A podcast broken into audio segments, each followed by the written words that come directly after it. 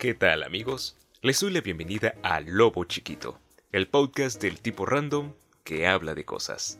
En el capítulo de hoy voy a hablar de un tema que me llegó totalmente de la nada ya que no he tenido absolutamente nada de tiempo para pensar en el tema de hoy. Así que aprovecharé este tipo de revelación que se me presentó la noche anterior a grabar esto a través de un meme. Así, tal cual, se me presentó a través de un meme. Vamos a entrar un poquito en contexto para explicarles la idea. La verdad no recuerdo con total exactitud el meme, pero lo que sí recuerdo es que se mostraba una comparativa muy a los chims. Mm, ya saben, el meme del perro fortachón con el perrito chiquito que sufre de ansiedad y dice que todo está bonito. Sí, lo dije así a propósito porque así habla ese perrito. Regresando con el meme original, se mostraba en muy pocas palabras cómo Cartoon Network le dice que no a una serie en la que los protagonistas deben ir al infierno o el infierno a ellos. La verdad es que no estoy muy seguro del todo. De lo que sí estoy seguro es de la segunda parte de la comparativa, que era una de mis caricaturas favoritas de la infancia y que fácilmente vería en cualquier momento. Me refiero a las sombrías aventuras de Billy y Mandy una serie que por si no la han visto, trata de dos niños que se hacen amigos de la mismísima muerte, llamado Puro Hueso, y van constantemente al infierno de visita y en varias ocasiones los demonios de dicho infierno le temen a los niños, sobre todo a Mandy, que es el personaje más escalofriante de la serie, cuando debería ser incluso el más tierno. A ver, al ver esta comparativa me di cuenta que efectivamente la frase que dice, Tiempos difíciles hacen hombres fuertes, los hombres fuertes hacen tiempos fáciles, los tiempos fáciles hacen hombres débiles y los hombres débiles hacen tiempos difíciles. Ok, en capítulos pasados he mencionado que la sociedad se fue al caño, refiriéndome a los niños de hoy.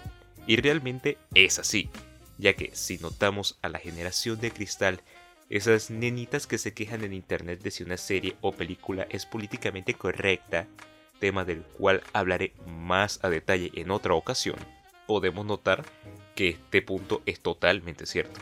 Pero bueno, regresando con Billy y Mandy, es una serie súper bizarra si nos basamos solo en el contexto de la misma y ni mencionar todas las situaciones que se nos presentan. Así como el espantatiburones, si algo es bizarro no significa que sea malo. Esta serie es buenísima y divertida. Es cierto que tiene momentos no tan brillantes, pero no me voy a poner crítico con una serie que es orientada a niños. Y de eso no estoy tan seguro, ya que ahora que estoy hablando de la serie recuerdo un episodio en el cual Puro Hueso utiliza una computadora para navegar por internet y de la nada se escuchan sonidos muy salvajes. Ok, estoy hablando de monos y animales de la jungla, así, pero él se sorprende y le pide a los niños que están allí en la misma habitación con él que cierren sus ojos. Ya aquí queda más que claro de qué estamos hablando. Asimismo, hay una buena cantidad de chistes como este que le causaron gracia a los niños de aquel entonces y a los adultos por igual. Sé que este tópico lo menciono mucho, pero por esta ocasión voy a abstenerme de hacerlo muy a fondo. Ahora que ya hablé sobre Billy y Mandy, regresaré al eje central del capítulo. Efectivamente, eso de los niños que les da ansiedad, el bullying y ese tipo de cosas. Eso no existía en mis tiempos de la primaria. Siempre ha existido el acoso y ese tipo de cosas, pero pasaba lo siguiente. Número 1 te agarrabas a golpes con quien te molestaba. Número 2. Ibas con un maestro o con el mismo director a decirlo directamente si sabías que la pelea la ibas a perder sin conseguir nada a cambio. O número 3. Le decías a tus padres y usualmente te recomendaban una de las dos primeras opciones. O ellos interferían. Con esto último existe una gran cantidad de cosas que podrían pasar, pero no existía eso de tener que acudir a un psicólogo, de cambiarte de grupo o escuela a mayor medida ni mucho menos que el niño sufriera depresión o esos casos que, ojo, no digo que antes no pasaba, digo que ahora se ve fácilmente 20 veces más que en mis tiempos. Ay, sueno viejo de verdad diciendo eso. Ok, todo esto tiene una explicación. Y es muy simple. Estamos en esos tiempos fáciles donde los hombres se están haciendo débiles, si no es que ya lo son. No digo que solo sea tema de la televisión, ya que mi podcast trata de eso. Sé que interfieren temas como la educación en casa y ese tipo de tópicos, pero del tema más a fondo haré su contenido aparte en algo que estoy preparando. Apenas tengo la idea, quiero darle forma, pero posiblemente llegue eh, máximo un mes. Pero eso ya es algo aparte. Regresamos con el tema del podcast. Antes teníamos Dragon Ball Z, Los Caballeros del Zodíaco, la serie animada de Batman, G.I. Joe, porque ojo, no solamente era el anime. En resumen, series que pasaban en horario evidentemente infantil porque era orientada a los niños. Asimismo, los juguetes. Max Steel es el primer ejemplo en el que pienso hablando del tema. Un personaje hecho para vender descaradamente. Y siempre que había un problema se resolvía a golpes o destruyendo algo o a alguien. Y asimismo se promocionaban estos juguetes. ¿Y qué tenemos hoy en día? El primer ejemplo en el que puedo pensar es Steven Universe, una serie que no es mala, de hecho me gusta cuando los personajes no están perdiendo el tiempo, pero muy pero muy pacifista. Sé que quieres darle a los niños el mensaje de que los problemas se resuelven hablando, pero solo conseguirás hacer hippies que irán llorando con sus mamás porque un chiste los ofendió. Si basas tu serie en el amor y la amistad únicamente, sí, vas a tener tu público, es verdad, pero es más grande el daño que vas a causar a largo plazo. No puedo hablar de otros canales de la misma forma en la que estoy hablando de Cartoon Network, ya que con este canal es que pasé gran parte de mis tardes por los sábados, tenía las mejores caricaturas, al menos desde mi punto de vista. Sin irme muy lejos, puedo mencionar Hora de Aventura, Muchos dirán que es muy infantil y que Steven Universe toca temas adultos como el lesbianismo, la inclusión de género y esas cosas. Pero no. Hora de Aventura, luego de unas temporadas, exploró temas profundos como las relaciones entre padres e hijos, hermanos, el no tener una identidad, el sentirse solo en el mundo, también la decadencia de un hombre a la locura. Esto refiriéndome al rey helado, que al principio se nos presentó como el villano de la serie, pero a medida que la serie fue avanzando nos dimos cuenta que era un tipo cualquiera que por la corona que tiene pues se volvió ese tipo todo roto.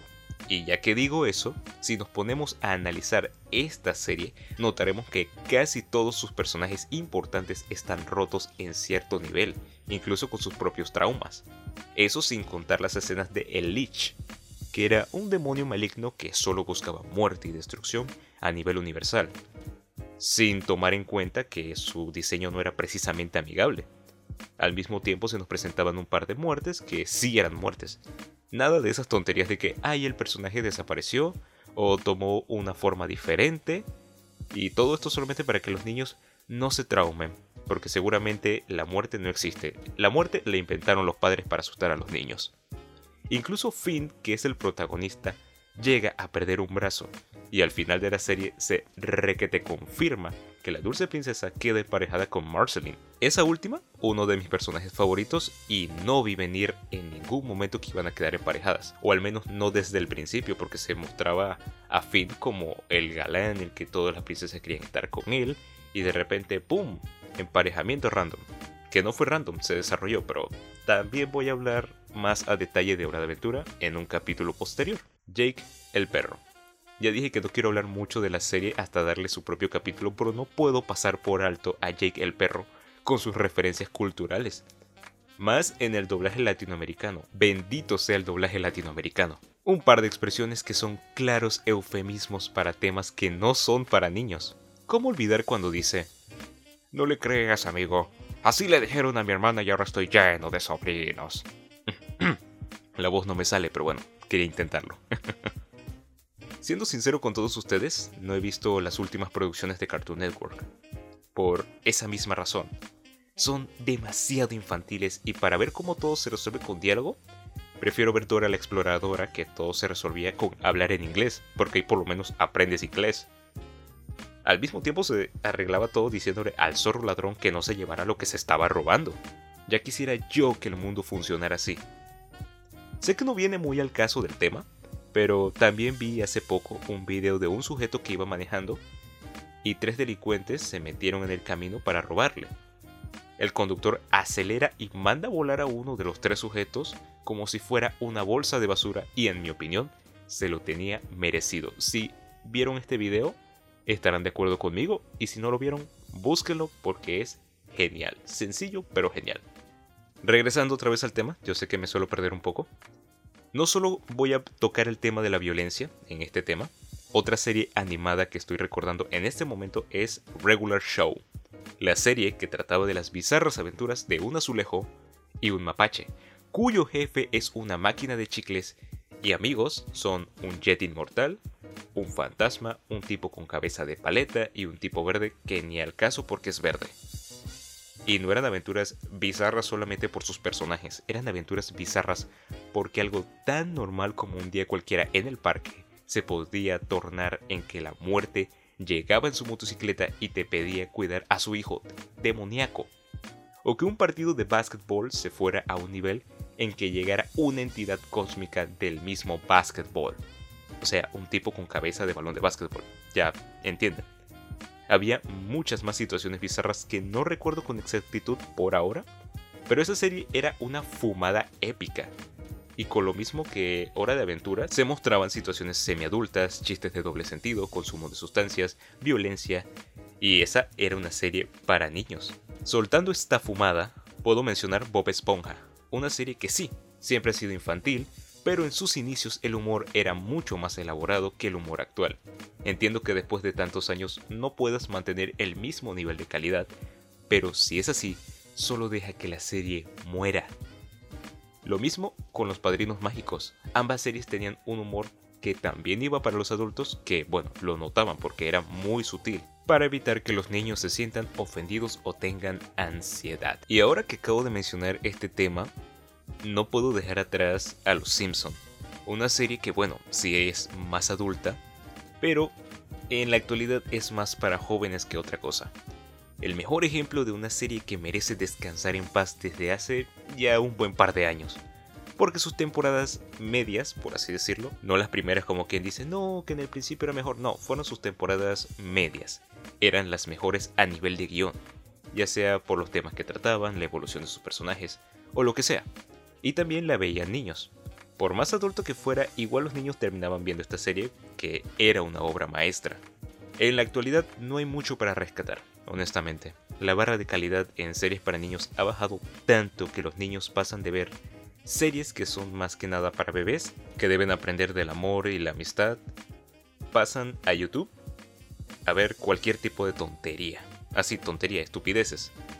Eso en el mejor de los casos, porque las series animadas para niños de una edad ligeramente mayor no son del todo diferentes, porque también van por el tema de hablar de sus sentimientos y problemas antes de enfrentarlos. Y esto, aunque es políticamente correcto, en mi opinión personal, es la opción fácil, la vía de los débiles, cosa que se trata en la serie de Cobra Kai, serie de la cual voy a hablar también en su respectivo capítulo, en cuanto termine de ver la segunda temporada. Por el momento se las puedo ir recomendando, la primera temporada está buenísima. Pero para no hacer spoilers y poder hablar de forma resumida, el protagonista, al cual le digo Kafka, porque no recuerdo su verdadero apellido en la vida real, ni tampoco recuerdo su nombre dentro de la serie.